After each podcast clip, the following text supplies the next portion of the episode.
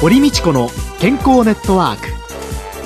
この番組は毎週医療や美容などの専門家をお招きして私たちの健康のために役に立つお話を伺う健康生活応援番組です。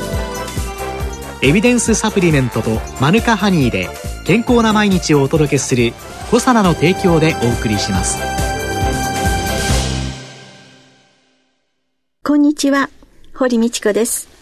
今日10月10日は目の愛護デーです今週のゲストは東京大学医学部眼科学教室講師の相原誠さんです。どうぞよろしくお願いします。よろしくお願いします。先生、老眼というのは先週ですね、調節異常であるというようなことで教えていただいたんですけれども、はいはい、一体どのくらいから始まるんですか？まあ、あの、早い人は30代後半。まあ、だけど40代になると、ほとんどの人が調節力の低下っていうのは起きてきてるんですね。ただもう、20代からちょっとずつは落ちてくるんですけど、それが顕著に自覚症状として現れるのが大体40代。ということになります。40代ですか。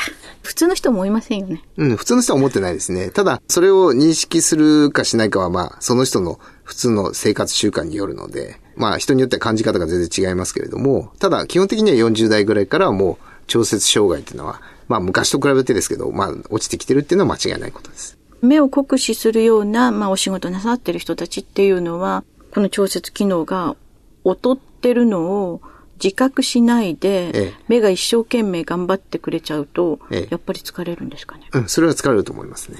するともう40代ぐらいになったら、きちんと診察を受けて、なんか対応した方がいいんですか、うん、あまあ、もうその疲れが非常にひどい人は、それは例えば先週お話したようにですね、一晩寝ても治んないような目の疲れが続くような方は、それは眼科に行った方がいいと思いますけれども、まあ40歳になったらいきなりね、老眼かもしれないと思って診察に行くのは、まあそこまでは行き過ぎだと思います。うん、ただ疲れが溜まるような場合の原因の一つに老眼が良くなってますから、まあそういう場合は相談に行くといいと思うんですけど。あの、市販の目薬って、なんとかかんとか40っていうのが。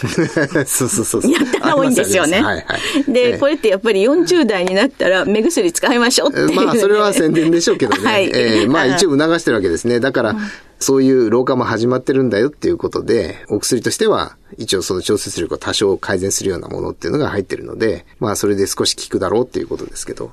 治んないですよね。治るんですか、うん、治んないですね。そうするとじゃあ、これ疲れたりなんかしながらずっとほっといたら、基本的によくあるのは、もう長時間ものを見てるうちに、だんだんこう、特に手元がですね、はい、ピントが合いにくくなって、で、逆にずっと手元を見てた後に、ふと遠くを見ると、遠くが一瞬ぼやっとするような、そういう状況っていうのが、多分40代ぐらいから経験することが多くなると思うんです。まさに調節障害なんだ。そうなんですよ。だからパッとこうピントが合わない。ねえ。だからずっと例えば手元を見てるような作業をしますよね。するとまあ手元にはピントが合ってて、まあずっと仕事ができても、今度遠く見たときに、今度筋肉が急に緩んで遠くに会いにくくなったりするわけですね。はい、本当は遠く見えるんですよ。ただ、ずっと手元ばっかり見てると今度遠くにすぐピントが戻らなかったり。戻らない。えそういう調節障害っていうのが、いわゆる老化。まあ、老眼の定義を言うと、その調節力が落ちたことを言うので、はい、その本来自分が全然ピントを合わせない状況がありますよね。はい。えで、その状況から自分がピントを合わせようとして頑張って、ものを見るわけですけれども、はい、簡単に言うと手元までピントを合わすことができないっていうのが、調節力の低下でいいと思うんです。合わせられなくなったそう、そう、そうなんです。ということ。そうです。頑張って合わせられてるうち、見れてるうちはまあ、それはいいと思いますよ。まあ、いいということなんですね。ええ、近視の人って、老眼になってよく見えるようになるとかっていうけど、あれは？え、あの、近視の人はですね、まあそもそも老眼を自覚しにくいっていうのがまず最初にあります。自覚しにくい。ええ。なんでかというと、まあ遠く見るときはもうメガネとかコンタクトで見ますよね。はい。手元見るときに、例えばこうメガネの人が特にそうなんですけど、手元見るときにこう、外して見た方が楽っていうのがあるところから起きてくるんですよ。はい。で、外しちゃうと見えるから、本人は老眼じゃないと思っちゃうんですね。遠くはメガネで見えるし、手元は楽にメガネなしで見えるし、自分は老眼じゃないとみんな思ったりするんですけど、ええ、ただ、遠くのメガネで手元を見なさいって言われると、やっぱり見えにくくなるわけですよね。はいはいはい、うん。だからそれは調節力が落ちてるのは間違いないんだけれども、メガネを外すことによって、禁止だから手元にピントが合ってるんで、それで老眼を感じてない、その調節力の低下を感じてないっていうだけなんで、まず禁止の人は割とそういうことをよく主張します。僕は老眼はまだ出てないからって。だけど、本当は遠くがよく見えるようにしとけば、みんなやっぱり40代ぐらいから手元は見えにくいんですね。で、禁止の人がよくこう遠くが見えるようになるっていうのは、これは老眼とは正式に言うとちょっと違うんですけど、はい、屈折異常のお話この間しましたけど、はい、老化でみんなその屈折異常がどちらかっていうと、あの、遠視寄りにずれるんですね。年を重ねていくと、高齢になるとともに、ねええ、遠くに結ぶようになる。遠くに像が結ぶ。はい、遠くの像がよく見えるようになるということです。だから、近視の人の近視の異常がですね、はい、程度が低くなるんですね。はい、軽い近視になってくるんです。だから、なんとなく遠くが見えるようになってくるんです。老眼自体は調節力が落ちてることを言うので、はい、これはもう全員になるんですね。はい、年取ってくると。はい、ただ、近視の人は裸眼でも手元にピントが合ってるから、手元が見えないのが老眼だって思ってる人が多いわけですよ。はい。うん。だから、その、近視の人は、はい、裸眼でも手元が見えるから、自分は老眼じゃないとまず言ってるっていう、はい、そういう、そういう話がしてます。はい、うん。で、それと、近視の人は今度、最近はなんか遠くもよく見えるんだっていうのは、ピントがだんだん遠くの方に合ってくるので、はい。それは年齢によるものなんですけど、まあそれによってですね、自分は今度はなんか近視が治ってきてるような感じがする。これはちょっと、いわゆる目の老化ではあるんですけど、その、いわゆる調節力が落ちてるわけではないんです。単純にそのピントのズレがこう、だんだん起きてきてるってことです。ただ近視でもすごく近視が強い人とかは、はい、そういう方は全然そういう感じは多分ないと思います。えちょっと近視そう、軽い近視の人がちょうどそういう良くなったような感じがするっていうのが分かりやすいと思うんですね。ええあの、最近その、遠近療養メガネなんていうのが非常に多いわけですけれども、はい、こう上と下で、なんかレンズがこう違ってっていうのがありますよね。そうですね。どういう構造になってるんですか？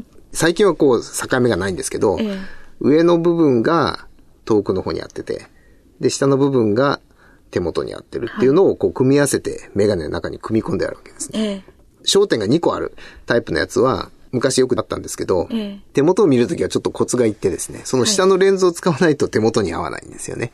はい。当然ですけど、え、下のレンズが手元に合ってるレンズですから。はい、ただ、ついこう使い方を間違ってですね、首をこう下向けてしまうと、上のレンズで手元見ることになるじゃないですか。すると、自分でピント合わさなきゃいけないから、疲れるんですよね。遠近療養してても、なんか疲れるなっていう人は意外とそういう使い方してる人もいます。今、遠近療養なんですけど、私の映画では。こうやって言うとやっぱり見えない。だから遠くも近くも見るような作業をしてる人は、まあこういう遠近療養。特に今境目がないやつなんで、はい、自分でも自覚できないですよね。どこに。もうどこがどこにピント合ってるか。全然自覚してないです、うん、だからまあそういうのはファッショナブルでいいんですけど、ただ使い方間違うと、間違ったピントのレンズで、間違った方見ちゃう。間違った方見ちゃう。遠くを見る方で近く見ちゃう見ちゃうことがほとんどですけどね。また目が頑張っちゃうからそうそう、また疲れちゃう。使い方によるんですけど、手元の作業ばっかりする人は、やっぱり遠近療養っていうのはあまり向かないと僕は思いますけどね。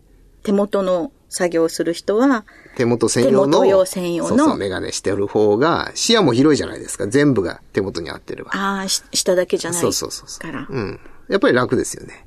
遠近療養はどうしても付け替えなくていいっていう、まあ便利さはありますけど。老眼鏡と呼ばれるものって、ね、眼科で処方してもらって、購入したりとか、うん、メガネ屋さんでとか、うん、だけじゃなくって、もう度が決まってて、ダラダラダラっと並んでいて、その中から選んでいくっていうのとあるじゃないですか。それってどういうふうに違うんですか？どう考えたらいいんですか？一般的なね、屈折以上。例えば、40歳ぐらいだと、手元を見るためにはこれぐらいの度がいいっていうのが、まあ標準があって、それに従ってこう作られてるのがその市販の老眼鏡ですよね。はい。ただ、乱視とかある人がほとんどですから、ああいう市販のやつは乱視は入ってませんから、だから、本当は作っていただいた方がいいと思います。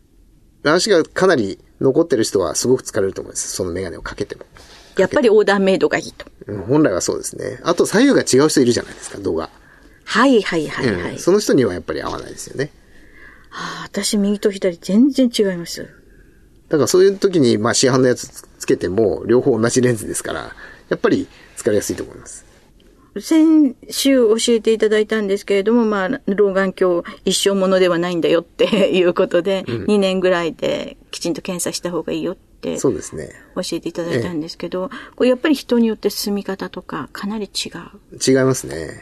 目の病気を持ってる方は、やっぱり、あとお薬つけてる人、はい、目薬とかですね、他の病気で、はい、そういう人はやっぱり結構違うので、まあ薬が変わった時とか、はい。あと全身的によくあるのは糖尿病とかの方ですけど、はいはい。結構血糖値とかがすごく変動するような人っていうのは、やっぱりピントがすごくずれるんですね。糖尿病網膜症だけじゃなくて。じゃなくて、え糖尿病による屈折異常っていうのもあります。調節障害、え起きますので、えだから血糖値が高い時と低い時では結構ピントがずれるんです。糖尿病の方っていうのは、もう定期的に眼科に行ってらっしゃるものと考えていいですか？そういうわけでもない。いや、これはなかなか受診率が高くないのが現状ですよね。うん、えー、内科で糖尿病だって指摘されてても、えー、まあ眼科に行きなさいっていう内科の先生はお勧めするでしょうけど、受診率は実際は低いのが現状ですね。自覚症状ないじゃないですか。別に見えにくいとも思ってないし、はい、そういう方はなかなか眼科に受診しないので、ただ、そのうちに目の中出血してきたり、白内障起きてきたり、まあいろんなことが起きますから、まあ、少なくとも定期検査は行くようにしないといけないっていうのがもう特に糖尿病の方の大事なところです。目は怖いです。糖尿病だったらば、やっぱり眼科に定期的に受診するっていうのは常識に。すごい大事なことです。しかもその自覚症状がないうちに。自覚症状がないうちに。そうそう自分で見えにくいなと思っていた時には結構具合悪いです。あ、もう進んでしまって。そうです。ということなんですね。えー、糖尿病じゃない方もできたら2年に1回。きちんと。ね、老眼鏡を作った場合は、またしばらくしたらまたずれるってことは知っといてほしいなと思います。はい。個人差はもちろんあります。いつまでも同じじゃないっていうことです。そしてオーダーメイドがいいですよという。そうですね。もろもろの。そうですね。理由で。はい。そして来週は子供の目のケアについて伺います。今週のゲストは東京大学医学部眼科学教室講師の相原誠さんでした。来週もどうぞよろしくお願いします。よろしくお願いします。健康な毎日を送るために気をつけていることはありますか？自分の健康は自分で守る時代です。科学に裏付けされたサプリメント大自然の恵みマヌカハニー。あなたの健康に貢献したいと願っています。私たちはコサナです。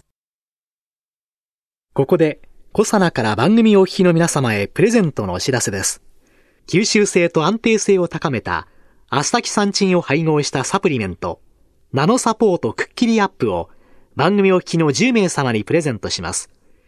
ご希望の方は番組サイトの応募フォームからお申し込みください。当選者は11月7日の放送終了後に番組サイト上で発表します。コサナのナノサポートくっきりアッププレゼントのお知らせでした。コサナワンポイント情報を今週は宇野和夫がお送りいたします。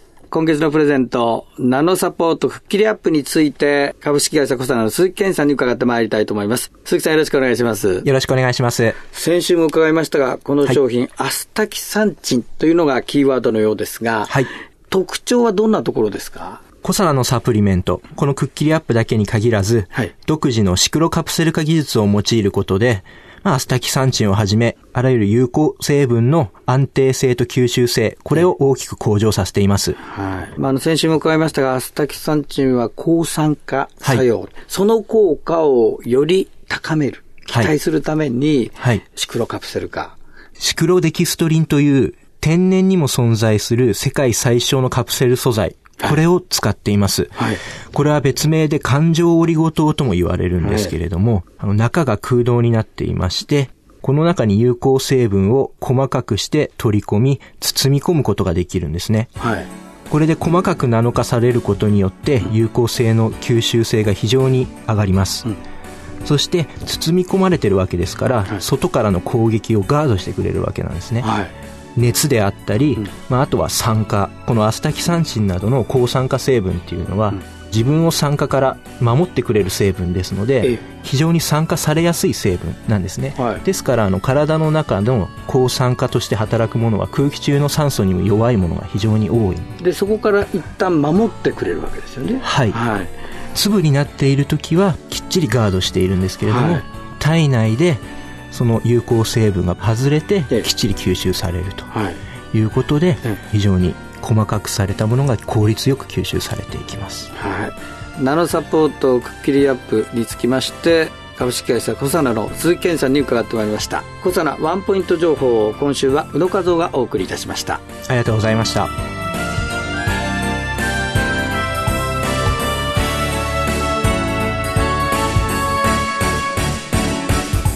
堀道子の健康ネットワーク健康と美容についてもっと詳しく知りたい方はぜひコサナのサイトへ検索で「コサナ」カタカナで「コサナ」と入力してくださいこの番組はエビデンスサプリメントとマヌカハニーで健康な毎日をお届けする「コサナの提供」でお送りしました。